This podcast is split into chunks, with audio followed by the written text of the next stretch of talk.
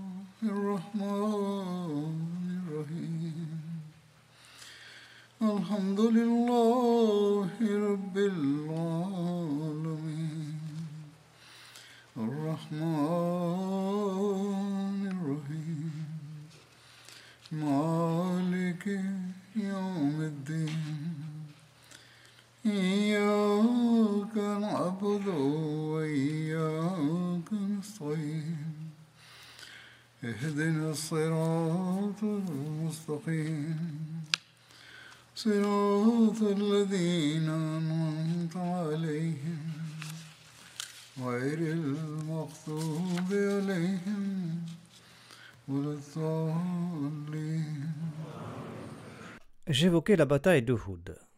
Je présente des détails supplémentaires à ce propos.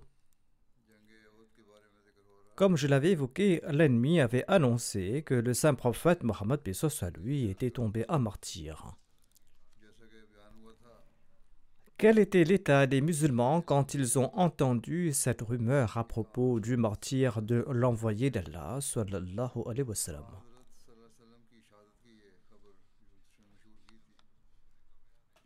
Selon les récits à ce propos, Ibn Kamiya a cru avoir tué l'envoyé d'Allah et il avait annoncé ceci. Mohammed est mort. On dit aussi que c'était Satan qui s'était personnifié en la personne de Joal bin Suraka qui avait fait cette annonce. Joal était parmi les tout premiers musulmans pieux et il était un des compagnons des As-Sufa. Le saint prophète Mohammed lui l'avait renommé Omar lors de la bataille du fossé. En entendant cela, les compagnons ont sauté sur Joal dans le but de le tuer mais il a plaidé qu'il n'avait fait aucune annonce à cet égard. Khawad bin Jubair Abu Barda a témoigné que lorsqu'on a fait cette annonce, Joual était en train de se battre à ses côtés tout près de lui. Khawad a annoncé qu'il était en train de se battre à ses côtés contre l'ennemi. On rapporte également que ce fut Azabul Aqaba qui avait fait cette annonce à trois reprises. Il avait annoncé à trois reprises que Mohammed est tombé à martyr. En tout cas, différents récits présentent plusieurs individus ayant fait cette annonce. Plusieurs personnes ont probablement vu cette scène et auraient fait cette annonce. Ibn Kamiya, Iblis et Azabul Aqaba ont pu faire cette annonce. N'importe quel individu de tempérament satanique aurait pu faire cette annonce. Dès que la rumeur s'est répandue, certains musulmans ont déclaré Vu que le saint prophète Mohammed lui est tombé en martyr, retournez auprès de vos tribus qui vous accorderont la protection. D'autres ont déclaré vu que le saint prophète Mohammed lui est tombé en martyr, n'allez-vous pas vous battre pour la religion et le message de votre prophète jusqu'à ce que vous tombiez en martyr et soyez présenté à votre Seigneur? Thabit bin Dahda a dit aux Ansar Aux frères Ansar, si Mohammed est tombé en martyr, Allah, quant à lui, est bien vivant. Il ne connaîtra pas la mort. Battez-vous pour votre religion Allah vous accordera le triomphe et le succès. En entendant cela, un groupe d'Ansari s'est apprêté à attaquer en compagnie de Thabit, ce groupe de polythéistes parmi lesquels se trouvaient Khalid bin Walid, Ikrama bin Abi Jahl, Amr bin al-As et Dirar bin Khitab. Khalid bin Walid a riposté violemment face à l'attaque de ce petit groupe de musulmans tuant Thabit bin Dada et ses compagnons Ansari.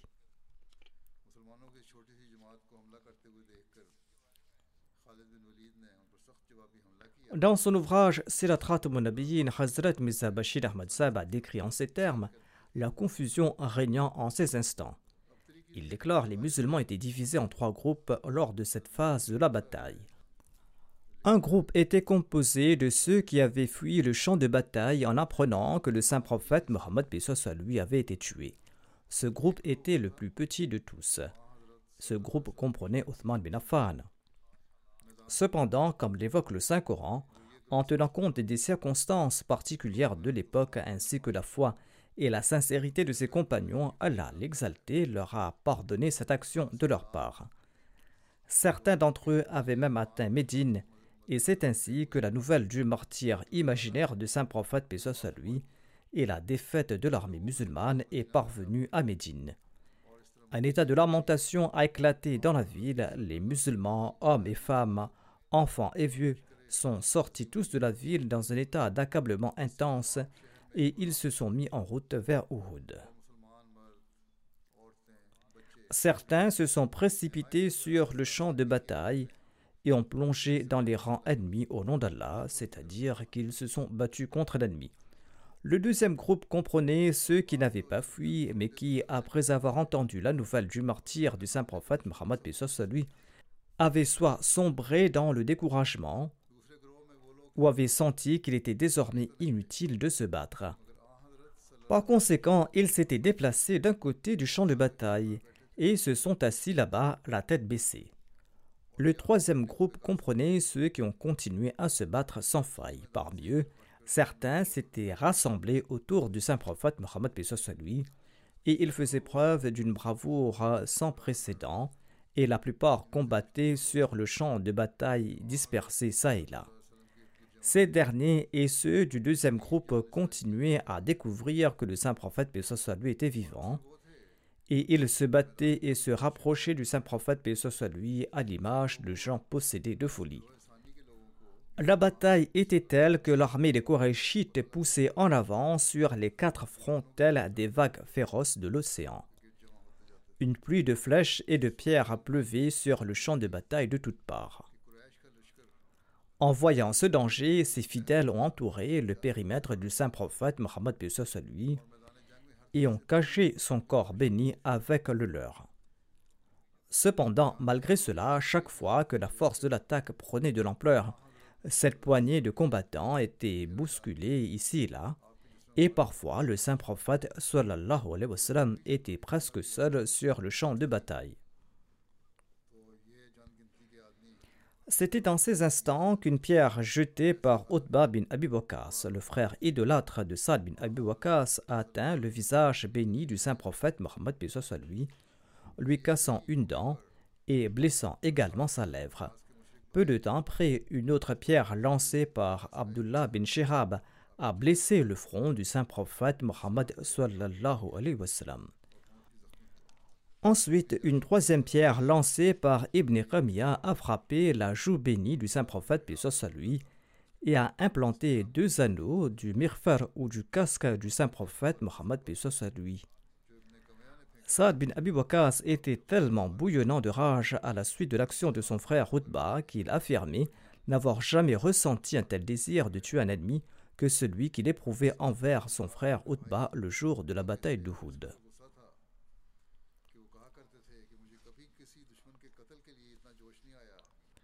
En abordant le sujet de la philosophie de l'acceptation de la prière, Hadrat Muslim Maud a expliqué également longuement cet incident de la bataille d'Uhud. Dans son discours, il explique que j'ai déclaré que si, en suivant le monothéisme sincèrement, le peuple britannique me demande de prier pour lui, eh bien, il connaîtra la victoire.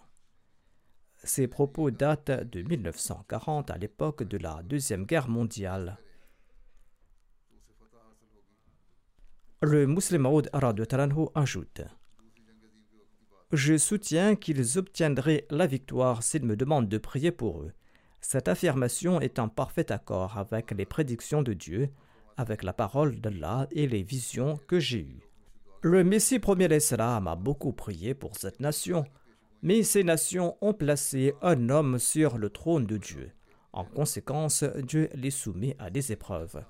En d'autres termes, ils considèrent Jésus comme le Fils de Dieu, d'où les épreuves qu'ils subissent, et ce en dépit des supplications faites en leur faveur. Ensuite, le musulman a mentionné les pères amis en disant que les pères amis peuvent nier ces faits s'ils le souhaitent. Autrement dit, le point de vue des pères amis différait des explications du musulman Maud Mais il ajoute L'unique élément empêchant l'acceptation des prières du Messie premier islam en faveur des Britanniques est leur shirk. Si cette entrave est partiellement ou complètement supprimée, ces prières seront immédiatement acceptées. J'ai vu de nombreux rêves selon lesquels leurs problèmes peuvent disparaître grâce à mes prières, mais cela ne signifie pas que toutes mes supplications seront définitivement acceptées. Si cela était en mon pouvoir, pourquoi n'aurais-je pas repoussé les souffrances qui nous accablent le Saint-Coran affirme que les mécréants ont demandé au saint prophète Mohammed Si Dieu t'aime autant, pourquoi certaines de tes aspirations ne se concrétisent-elles pas? Allah demande au saint prophète Mohammed lui de leur répondre. Dis-leur, si cela dépendait de mon autorité, j'aurais certainement réuni toutes les bonnes choses pour moi. Donc si le saint prophète Mohammed à lui n'était pas assuré que chacune de ses prières serait exaucée, comment pourrait-il en être autrement pour moi? Le saint prophète Mohammed était soumis à la même règle, selon laquelle Dieu acceptait certaines de ses prières et établissait son honneur par un signe quelconque quand il le souhaitait. Si cela était valable pour lui, pourquoi ne serait-ce pas le cas pour moi ou pour quiconque d'autre? Je reconnais que les Anglais ont le pouvoir de nous exécuter ou de nous emprisonner à leur guise, bien qu'ils soient actuellement affaiblis face à l'ennemi. En effet, leur situation était assez critique durant la Deuxième Guerre mondiale. Cependant, dit le musulman Maud, malgré cela, j'annonce que mes prières peuvent résoudre leurs problèmes, car leur autorité sur nos vies est régie par une loi distincte, et l'exaucement de mes prières est soumise à une autre loi à cet égard le roi persan avait l'intention de capturer le saint prophète Mohammed à lui. Ce chargé de l'arrestation n'était pas encore arrivé et n'avait qu'envoyé un messager au gouverneur du Yémen. Or, quand le messager est arrivé, le saint prophète à lui lui a dit de retourner et de dire à son maître qu'il ne viendra pas. Notre Dieu a tué ton Dieu, a dit le saint prophète Mohammed lui. Allah a inspiré le fils de ce roi à se rebeller et il a tué son père. Cependant, lors de la bataille d'Uhud, les ennemis ont attaqué l'envoyé d'Allah à coups de pierre, brisant ses dents et le blessant à la tête. Les clous de son casque s'étaient implantés dans sa tête. Inconscient, il est tombé ainsi que d'autres compagnons, et certains d'entre eux ont cru qu'il était tombé à martyr. D'aucuns pourront se demander si Allah accordait un tel honneur au saint prophète paix lui, au point de tuer pour sa cause le roi de l'Iran, sur une terre lointaine, pourquoi Dieu a-t-il permis aux mécréants de le lapider de pierre durant la bataille d'Uhud? Pareilles objections sont infondées. Ces décisions d'Allah sont basées sur ses intérêts et sa sagesse. Cela relève de ses secrets. Parfois, il prend des mesures sévères pour des actions mineures et parfois il accorde des concessions pour des intérêts supérieurs, manifestant ainsi la vulnérabilité et la détresse de l'homme. En tout cas, je poursuis ici les récits sur la bataille d'Uhud. Après les rumeurs de sa mort, les compagnons ont vu soudainement le saint prophète Mohammed lui. Selon les récits, Abu Ubaïda était le premier à découvrir que l'envoyé d'Allah lui était bel et bien vivant et sain sauf. Il affirme qu'il l'avait identifié grâce à ses yeux, ses yeux qui étaient lumineux et éclairés, émettant une lueur sous son casque. Il s'agissait d'un casque que les soldats portaient pour protéger leurs yeux et leur visage.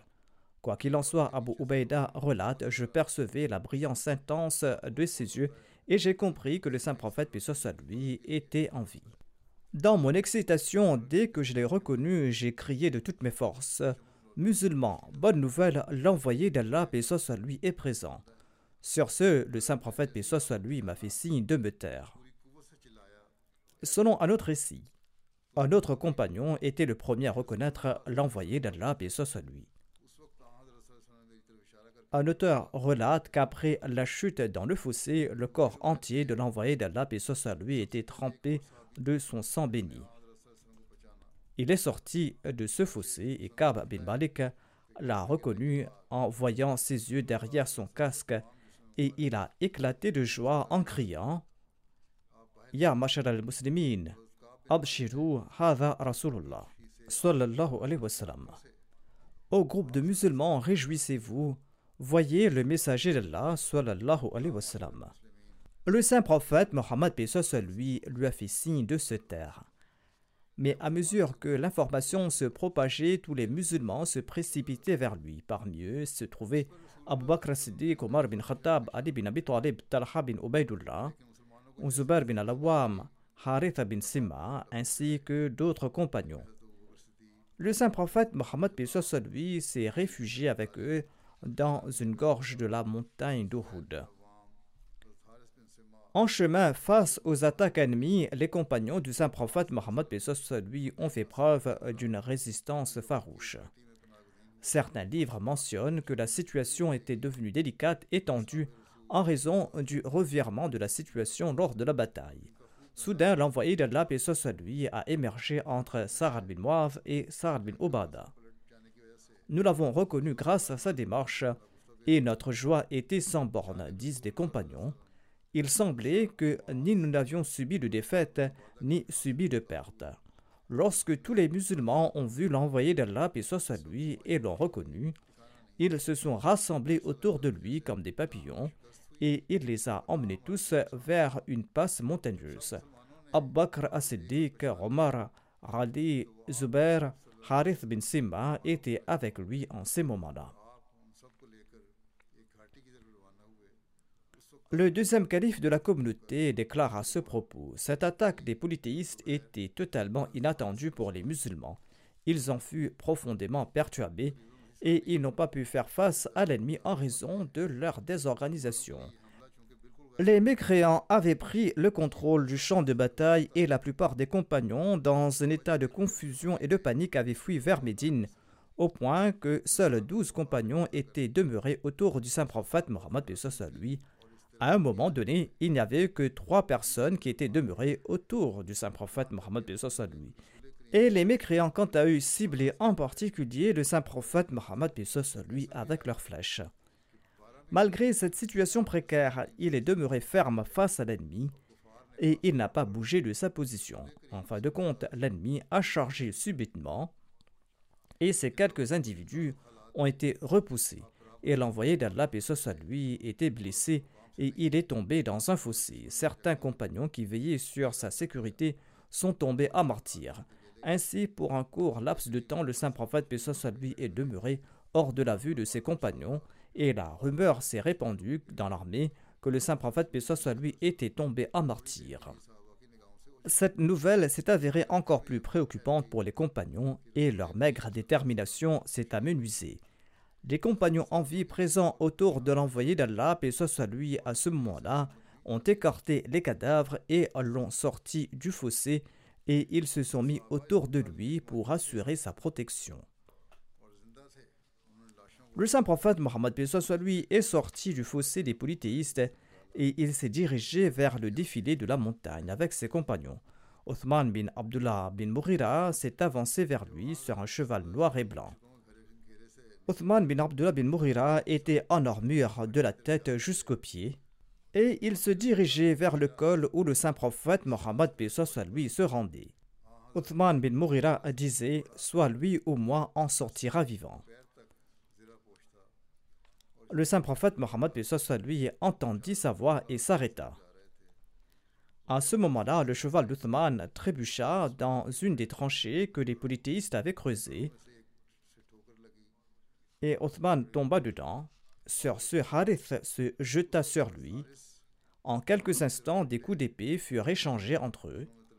Soudain, Harith bin Sima frappa son pied avec son épée. Othman s'effronda instantanément suite à cette blessure. Harith lui donna le coup de grâce. Il prit son armure et son casque. En voyant cela, l'envoyé d'Allah déclara Loué soit Dieu, celui qui l'a détruit. Au même moment, Ubaidullah bin Jabir Amri attaqua Harith et le blessa à la tête avec son épée. Les compagnons de Harith l'emmenèrent de là. En même temps, Abu Dajana, avec agilité, attaqua Ubaidullah. L'ayant tué avec son épée, il revint vers le saint prophète Muhammad sallallahu alayhi wa sallam. Selon les récits, Ubay bin Khalf, un chef de la Mecque, a tenté d'attaquer l'envoyé d'Allah sallallahu alayhi wa sallam.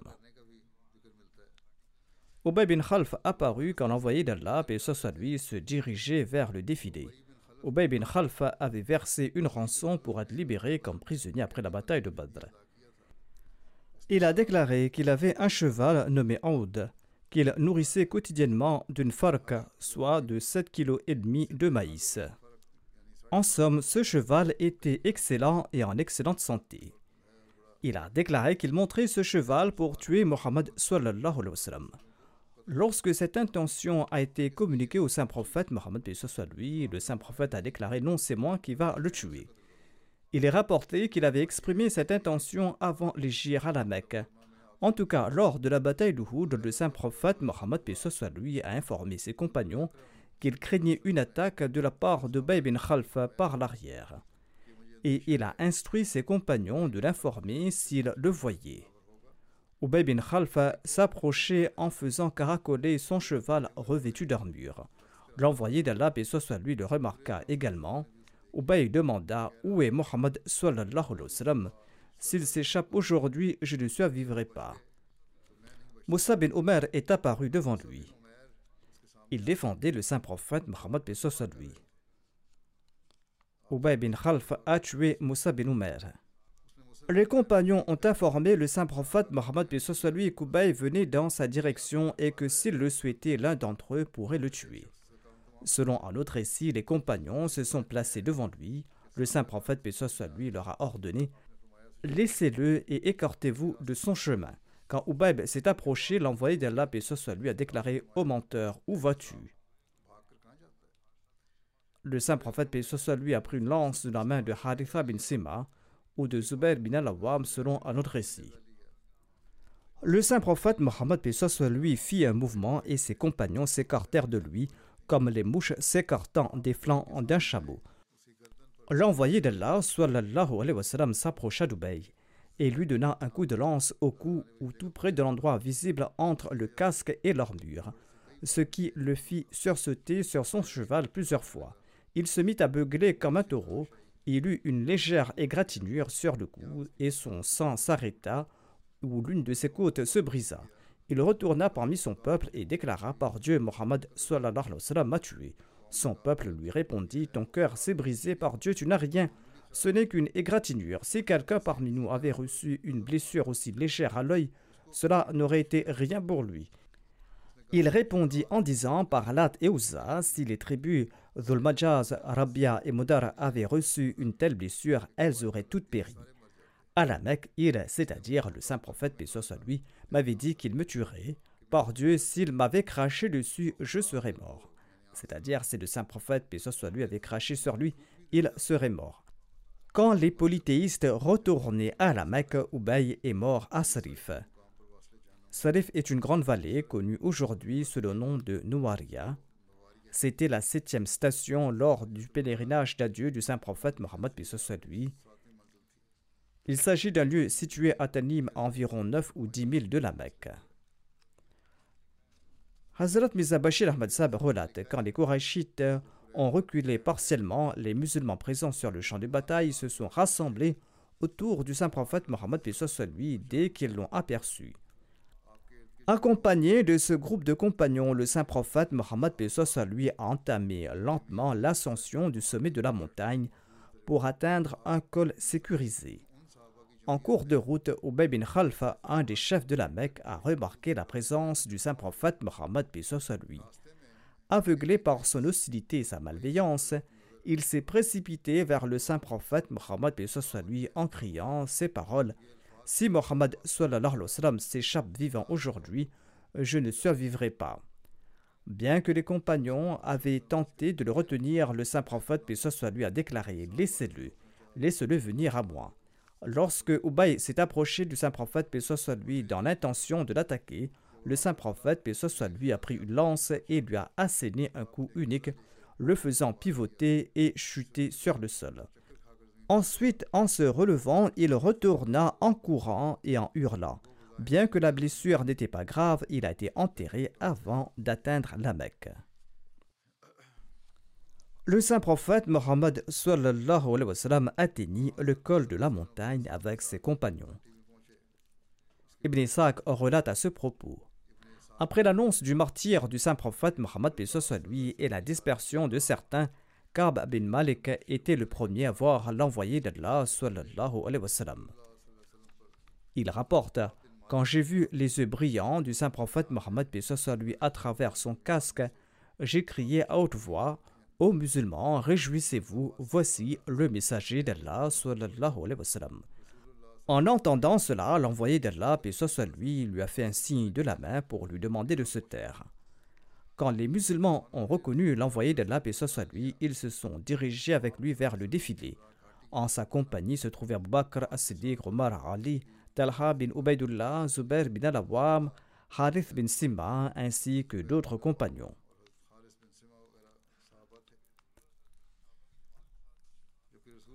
Quand le saint prophète, puis soit et ses compagnons, se trouvaient sur la colline, un groupe de Korachites a atteint le sommet de la colline soudainement. Khalid bin Walid était également présent dans ce groupe. En voyant l'ennemi en haut de la montagne, le saint prophète, puis soit lui, a prié en ces termes. Ô Allah, ne leur permet pas d'être victorieux sur nous aujourd'hui. Ô Allah, nous n'avons pas de force ni de pouvoir sauf à travers toi. En ces instants-là, Omar Farouk, accompagné d'un groupe de muhajirin, a confronté ses ennemis et ils les ont obligés à redescendre de la montagne. Voici le récit du Sirat Nabiyin à ce propos. Quand le saint prophète Mohammed lui atteignit le défilé, un contingent de Korachites dirigé par Khalid bin Walid tenta de gravir la montagne pour lancer une attaque. Cependant, sur l'ordre du saint prophète Mohammed lui, Omar les affronta avec quelques muhajirines et les chassa. Selon un récit de cet événement de la bataille, Zubair rapporte que jour de la bataille d'Uhud, l'envoyé d'Allah, portait deux côtes de mailles. Il tenta d'escalader la montagne, mais se sentait affaibli en raison du poids de son armure et en raison des blessures qu'il avait reçues à la tête et au visage et qui saignaient abondamment. Étant incapable de grimper, Talha s'assit et l'envoyé d'Allah posa son pied sur lui pour monter sur la montagne. Zubair relate En ces instants, j'ai entendu l'envoyé d'Allah, et soit lui dire que Talha a mérité le paradis. Selon un autre récit, L'envoyé d'Allah, et soit avait l'intention de monter sur la montagne, qui était sur la gorge. Mais lorsqu'il a commencé à monter, le sang a commencé à couler de ses blessures bénies de la tête, affaiblissant sa force. D'ailleurs, il était alourdi par le poids de deux côtes de mailles qu'il portait. En voyant cela, Talha bin s'est rapidement assis devant l'envoyé d'Allah, et soit lui, et l'a porté sur la montagne en le plaçant sur ses épaules. En cette occasion, l'envoyé d'Allah, paix soit a déclaré que le paradis était assuré pour Talha en raison de cette action vertueuse de sa part. Comme mentionné précédemment, une dent bénie du saint prophète, paix soit a également été perdue lors de cette bataille. Abu Bakr a brossé un tableau de ces événements. À ce sujet, Aïcha déclare que lorsque Abu Bakr relatait l'incident du jour de Houd, il disait que le jour appartenait à Talha. Racontant les détails, Abu Bakr disait Je faisais partie de ceux qui sont retournés vers le saint prophète Mohammed soit lui le jour de la bataille d'Uhud. Quand je suis revenu, j'ai vu qu'il y avait quelqu'un qui protégeait le saint prophète Mohammed soit lui et combattait à ses côtés. Le narrateur relate que je crois qu'Abu Bakr avait déclaré qu'il protégeait le saint prophète Mohammed soit lui. Abbaq ajoute Je me suis dit, je souhaite que cette personne soit Talha. J'ai raté l'occasion, mais au fond de moi, je souhaitais que cette personne appartienne à ma tribu, car cela me plairait davantage. Voilà ce que pensait Abu en ces instants.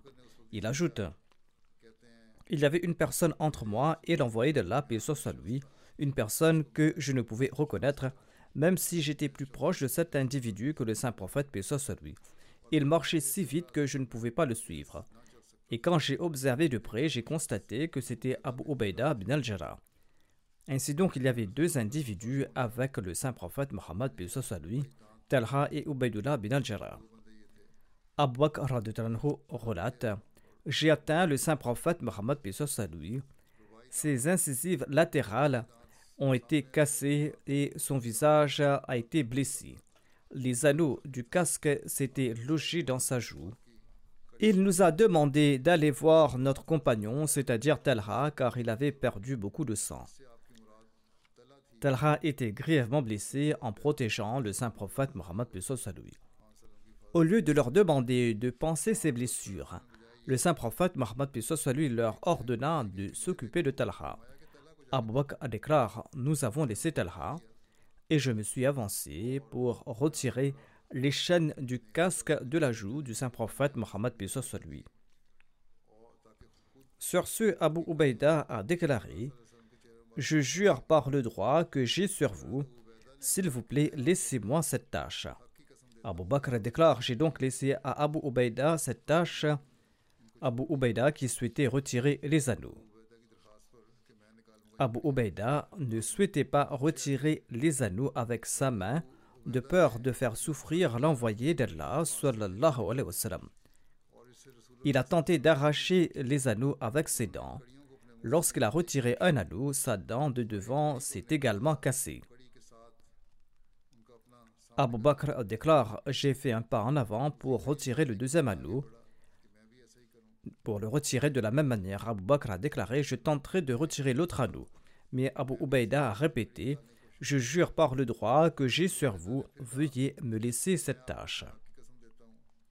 C'est-à-dire qu'il souhaitait retirer lui-même le deuxième anneau. Abu Bakr s'est écarté et Abu Ubaida a répété son action. Et quand il a retiré le deuxième anneau, l'autre incisive d'Abu Ubaida s'est cassé. Abu Ubaida était le plus beau de tous ceux dont les deux dents de devant étaient cassées, disait Abu Bakr Après avoir soigné les blessures du saint prophète Mohammed nous sommes partis voir Talha. Il était assis dans un fossé et nous avons constaté qu'il avait reçu environ 70 blessures par épée, par lance et par flèche, et qu'un de ses doigts a été sectionné, et nous avons soigné ses blessures. En sus de la mention d'Abu Ubaida, il existe également des narrations évoquant Uqba bin Wahab et Abu Bakr affirmant qu'ils ont également retiré ses maillons, mais la première narration est plus authentique.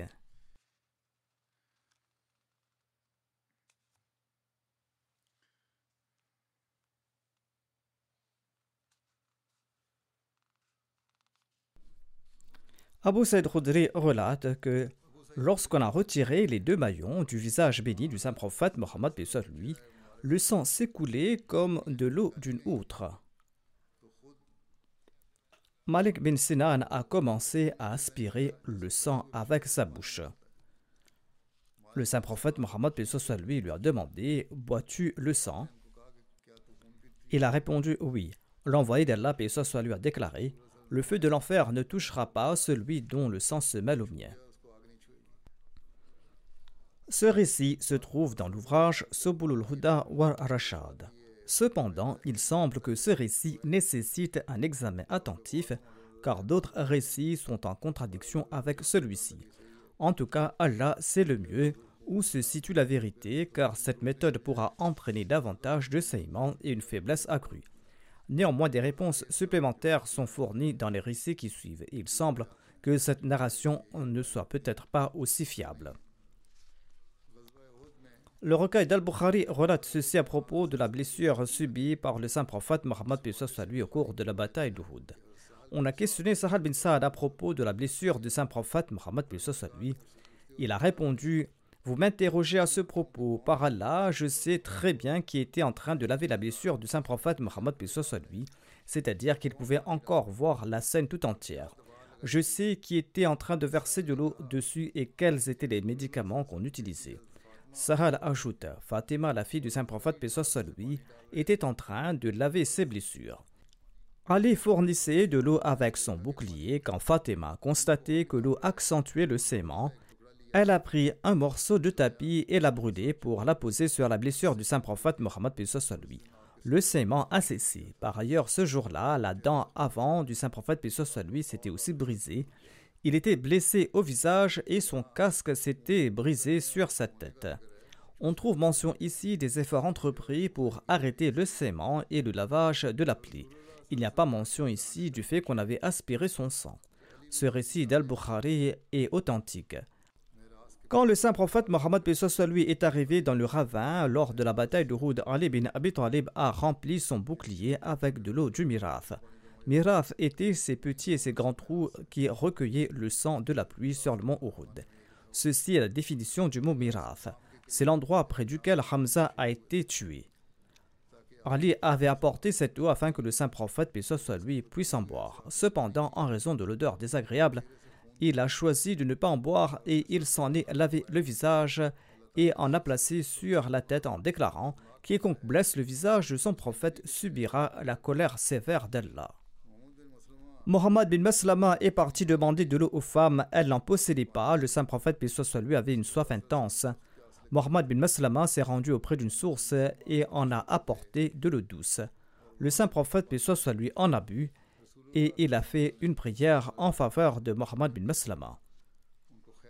Selon Tabrani, Sahal bin Saad rapporte que le jour de la bataille de Houd, le visage du saint prophète Mohammed lui a été blessé et ses dents bénies ont été brisées son casque a été brisé sur sa tête.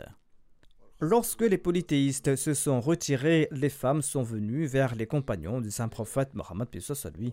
Fatima était présente parmi elles. Quand elles ont rencontré le saint prophète à lui, elles l'ont embrassé et elles ont commencé à laver ses blessures. Rali versait de l'eau grâce à son bouclier. Le sang coulait à flot. Fatima a brûlé une partie d'un tapis pour en préparer de la cendre qu'elle a placée sur la blessure. Elle s'est mélangée avec la plaie et le sang s'est arrêté de couler. Le visage béni du saint prophète Mohammed soit lui saignait à flot. Il essuyait son propre sang et il disait Comment un peuple pourra-t-il prospérer quand il a blessé son prophète et a brisé son incisive? Tandis que ce prophète les invite vers Allah. Comment ce peuple pourra-t-il prospérer quand il a blessé son prophète et a brisé son incisive, tandis qu'il les invite vers Allah?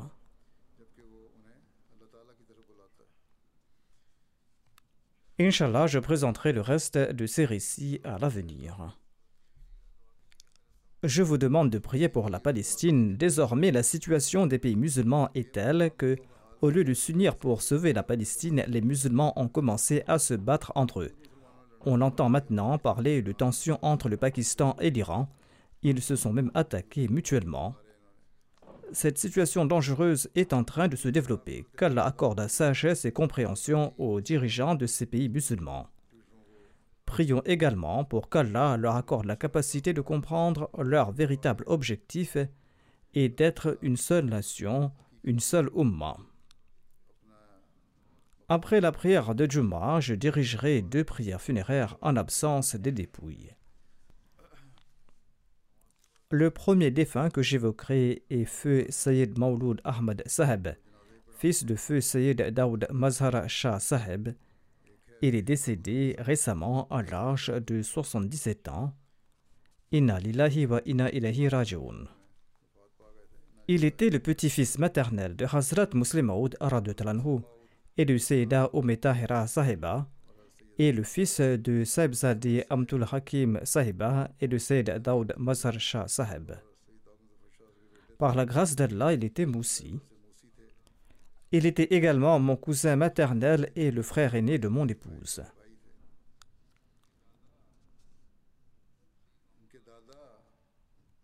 Sayyid Mahmoudullah Shah Sahib, le fils de Sayyid Abdus Sattar Shah Sahib, était le grand-père du défunt. Hazrat Dr Sayyid Abdus Sattar Shah Sahib était une personne d'une grande piété et d'une grande pureté.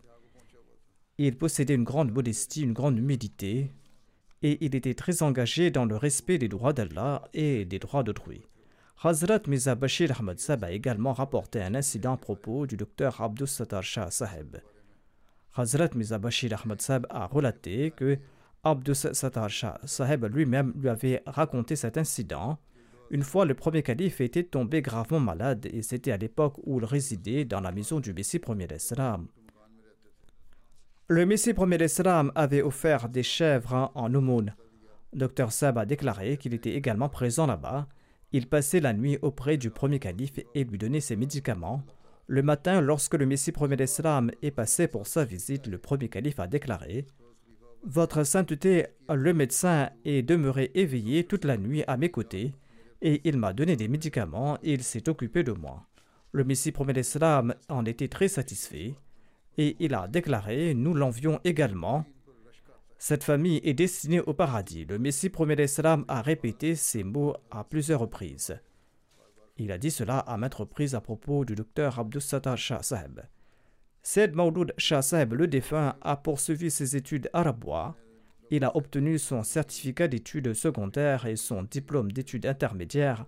Ensuite, il s'est inscrit au Lahore Engineering College où il a obtenu un diplôme en génie mécanique, il a travaillé dans différentes entreprises au Pakistan. Il a également travaillé en tant qu'ingénieur dans une entreprise au Nigeria. Par la grâce d'Allah, il a mené une vie prospère. Feu le troisième calife, qu'Allah soit content de lui, avait prononcé son nikah.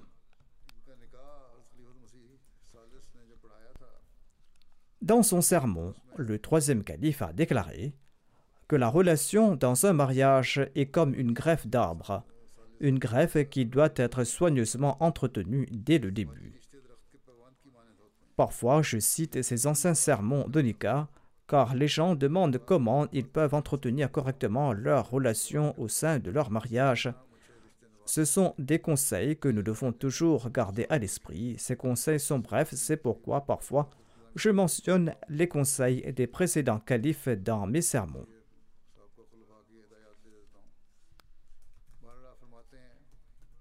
En tout cas, le troisième calife disait que ces relations doivent être soigneusement entretenues dès le début.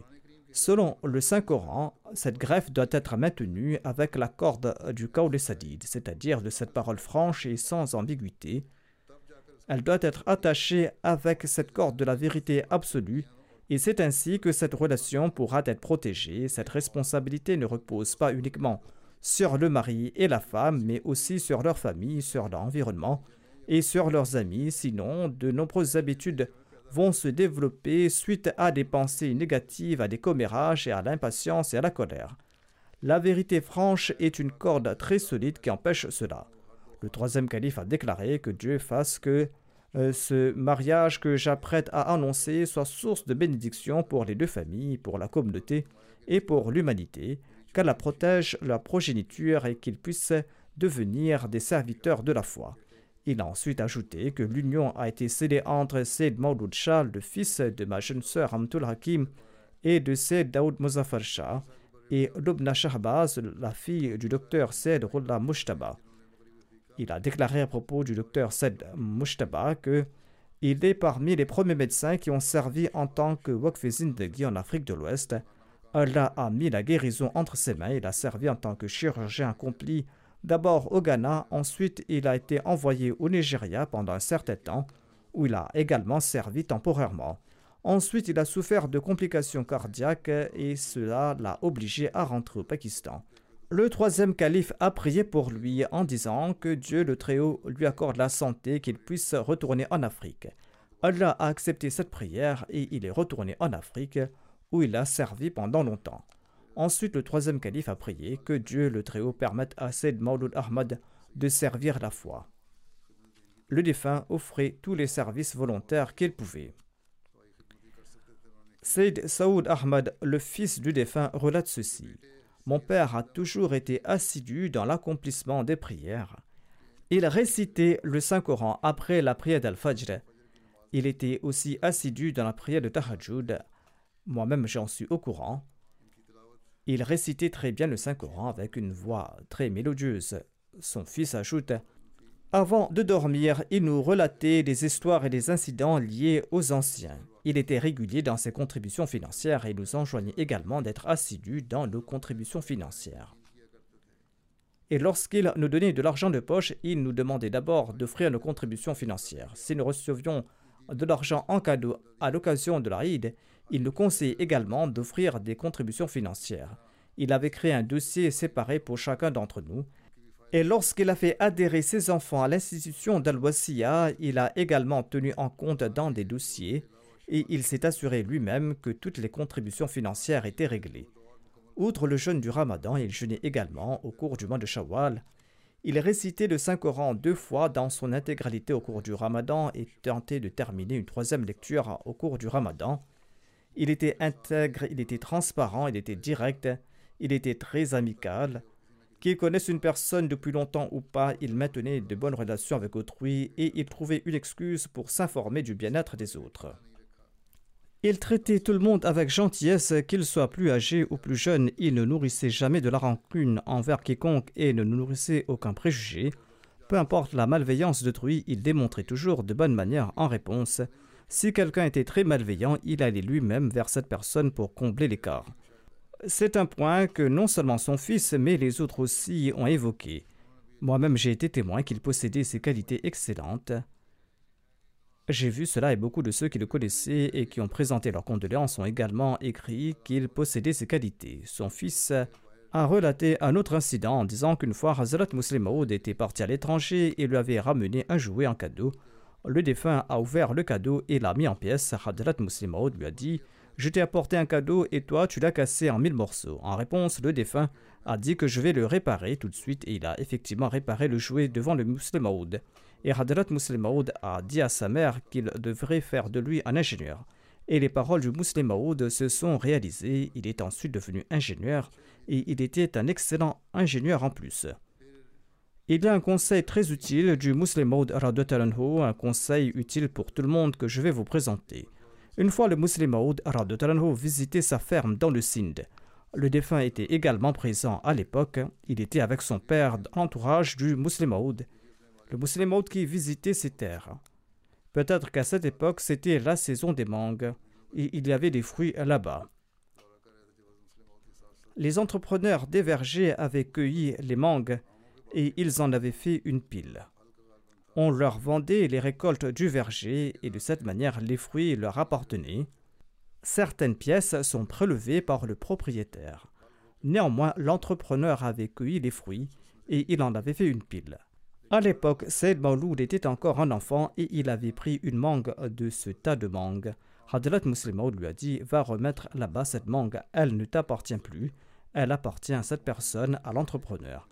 C'était là la manière dont le musulman assurait la formation morale des autres. Il aurait pu dire que la manque sera prélevée sur la part qu'ils allaient recevoir et qu'il n'y a pas de problème à ce sujet, mais c'est ainsi qu'il a éduqué son petit-fils. Aziza Maria, la fille de Said Mauloud Shah Saheb, relate Notre père récitait fréquemment le Saint-Coran et il lisait les ouvrages du recueil Rouhani Khazain et les Malfouzat. Je sais également qu'il lisait le Tafsir Kabil et qu'il possédait une bonne connaissance à ce sujet. Il n'étalait pas sa connaissance parmi les autres, mais si quelqu'un lui posait une question ou soulevait un problème, il présentait de très bonnes réponses et des références. D'autres m'ont également écrit à ce propos. Que nous ayons posé une question religieuse ou séculière, dit sa fille, il fournissait une très bonne réponse, il inculquait toujours en nous l'habitude de prier, et il disait Il suffit de prier et de laisser le reste entre les mains d'Allah. Qu'Allah lui accorde son pardon et qu'il lui fasse miséricorde, qu'il protège sa femme et ses enfants et qu'il leur permette de perpétuer ses bonnes œuvres. Son frère Said Saheb m'a également écrit qu'une de ses grandes qualités était qu'il était toujours le premier à participer à une célébration ou à un moment de chagrin il félicitait lors d'un moment de bonheur où il était le premier à rendre visite à quelqu'un s'il tombait malade. Hanif Mahmoud Sahib, un missionnaire, écrit à son sujet J'ai connu le défunt à Islamabad. Il était très simple, il était également habillé, il était calme. Il avait une disposition sainte et angélique. Il avait un grand respect pour les Wakifin et Zindagi et pour les missionnaires en particulier. Lorsqu'il se rendait à Rabwa, il avait de bonnes relations avec moi. et il me cherchait souvent dans la mosquée pour me rencontrer. Chaque fois que nous lui demandions de faire des prières pour nous, il nous en demandait les nouvelles par la suite sur l'issue euh, de l'affaire. Que Dieu permette à ses enfants de perpétuer ses bonnes œuvres, comme je l'ai dit. La deuxième prière funéraire sera celle du respecté Igmid Ag Mohamed Saheb. Il était le président de la Jamaat de Mehdiabad dans la région de Douri au Burkina Faso. Il est décédé quelques jours de cela à l'âge de 65 ans. Inna lillahi wa inna ilayhi rajiun. Le défunt laisse derrière lui deux veuves, dix fils et cinq filles. Le missionnaire en charge du Burkina Faso écrit ceci. Le défunt était très fort et en bonne santé. Il ajoute récemment, je me suis rendu à Doré pour rendre visite aux familles des martyrs. Le défunt a installé lui-même les familles dans leur nouvelle maison. La Jamaat a construit de nouvelles maisons pour les familles des martyrs et il les aidait à s'installer. Deux jours après, il est rentré chez lui et il a perdu connaissance et il a fait une grave crise cardiaque et il est décédé. Le défunt avait accepté l'Ahmadiyya en 1999 et après être devenu Ahmadi, il avait déménagé à Mahdiabad pour vivre avec Al-Hajj Ibrahim Bidiga Saheb. Il accompagnait Al-Hajj Ibrahim Bidiga Saheb pour prêcher dans les villages avoisinants. Grâce à la prédication, il a établi de nouvelles jamaat locales il était employé par l'État travaillant comme garde forestier pour le ministère des Eaux et des Forêts. Il avait perdu son travail en raison du terrorisme qui sévissait là-bas. Lors des récoltes, il séparait sa portion de la récolte dédiée à la zakat des restes des récoltes des membres. Il effectuait les calculs pour la zakat, soumettait ses contributions au secrétaire des finances et prenait ses reçus. Il a servi comme président de la Jamaat de Mahdiabad pendant cinq ans. Il était doux et il avait un tempérament calme. Il ne se mettait jamais en colère. Lorsque les terroristes ont attaqué les Ahmadis à Mahdiabad le 11 janvier 2023, il était déjà rentré chez lui après avoir accompli la période de Maghrib. Suite à cet incident, il y avait une grande peur parmi les membres de la Jamaat et en raison des martyrs, les membres étaient très bouleversés. Il a rassuré et consolé les membres et je lui ai demandé de déplacer les Ahmadis de Mehdiabad à Dori. Il a travaillé avec une grande diligence pour accomplir ce travail. Il a encouragé les membres et il les a rassurés. Il a pris les dispositions pour que tous les membres soient déplacés à Dori sous sa supervision et jusqu'à son décès, il s'est occupé des besoins de toutes les familles des martyrs. Rana Farouk Saeb, un missionnaire à Dori, relate ceci. Chaque jour après la prière d'Al-Fajr, le défunt se présentait à toutes les familles des martyrs pour leur présenter ses salutations et il s'enquérait de leur bien-être. Si jamais quelqu'un avait un problème, il tentait de le résoudre. Il y a environ 800 membres qui sont réfugiés, qui sont issus de diverses jamaats locales et qui sont présents à Dori. Il prenait soin de tous les membres et il était toujours prêt à les servir. Il était très assidu dans l'accomplissement des prières, il offrait toujours sa pleine coopération à la Jamaat et il encourageait les autres à en faire de même. Qu'Allah lui accorde son pardon et qu'il lui fasse miséricorde. Et qu'il accorde aussi patience et force à ses enfants et à la famille endeuillée et qu'il leur permette de perpétuer ses bonnes œuvres.